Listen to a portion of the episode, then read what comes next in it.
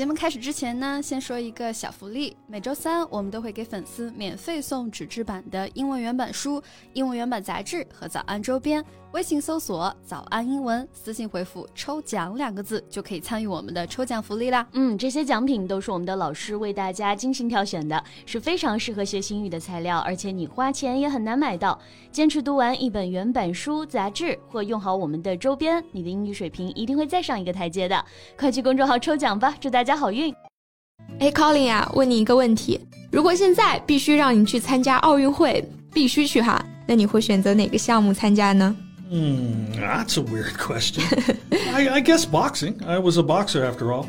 What about you? Me? I guess the only sport I can do is paddle. Paddle? what kind of sport is that? 划水啊。因为就我这身体素质啊，去了除了划划水、摸摸鱼，还能干点啥？well, fair enough. But if you were given the competence, which sport would you choose? 嗯，就是说赐予我夺冠的力量是吧？那我想我可能会去参加田径吧。Oh, that's unexpected. Why not? It's one of the most high-profile sports. I mean, who doesn't want to be the person who runs the fastest in the world? Yeah, it does attract a lot of attention and publicity. 嗯，所以呢，我刚刚说啊，它是一项 high-profile sport。 这个 high profile 就是高调的、备受瞩目的。不都说田径运动啊是奥运皇冠上的一颗明珠嘛？但是我们国家甚至是整个亚洲呢，在这个田径上面一直不占优势哈。那这呢也使得2004年刘翔的胜利对于国人来说意义深重啊。Yeah, uh, Leo's Athens triumph was hailed as a demonstration of national and even racial prowess. 没错，那今年啊又有这样一位运动员在田径赛场上证明了我们黄种人的实力。他就是苏炳添。那今天呢，我们就来聊一聊这两位亚洲飞人。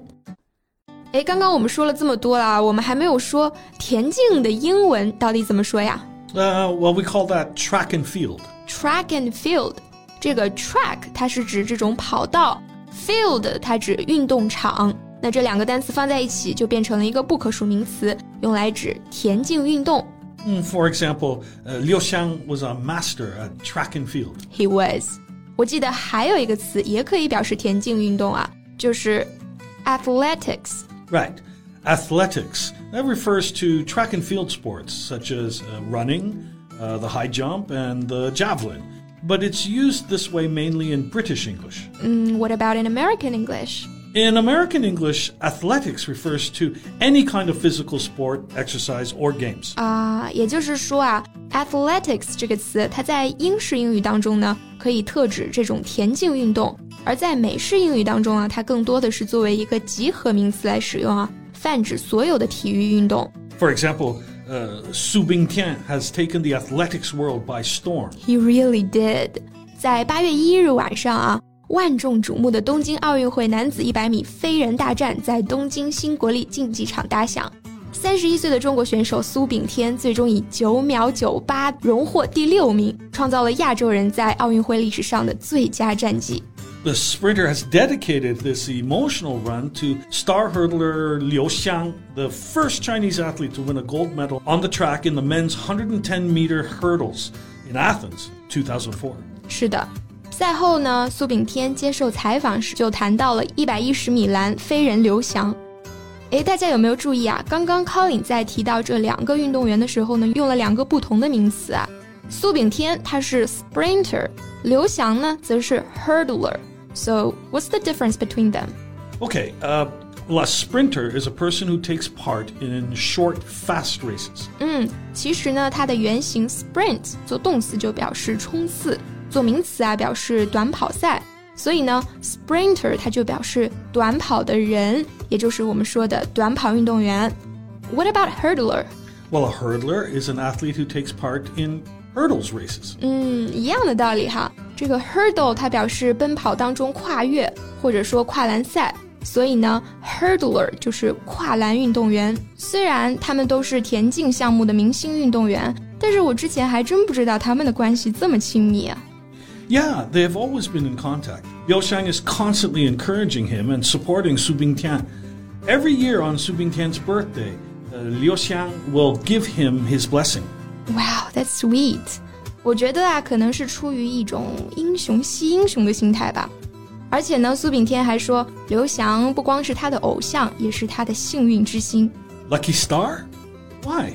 Because when he broke the 10 second barrier, Liu Xiang was there. So for Su Bingtian, he is not only his idol, but also probably his god of luck. He also said he was very grateful to Liu Xiang because he's really a trailblazer for the Chinese track and field team. Trailblazer? Well, that's a high compliment. But Liu Xiang certainly deserves it. 没错，这个 trailblazer 它是先驱、开拓者的意思。那和它意思非常相近的还有一个词叫做 pioneer。 Yeah, someone who is referred to as a pioneer in a particular area of activity is one of the first people to be involved in it and uh, develop it. 嗯，比方说新闻界的先驱呢，就可以说 pioneer of journalism。 Right.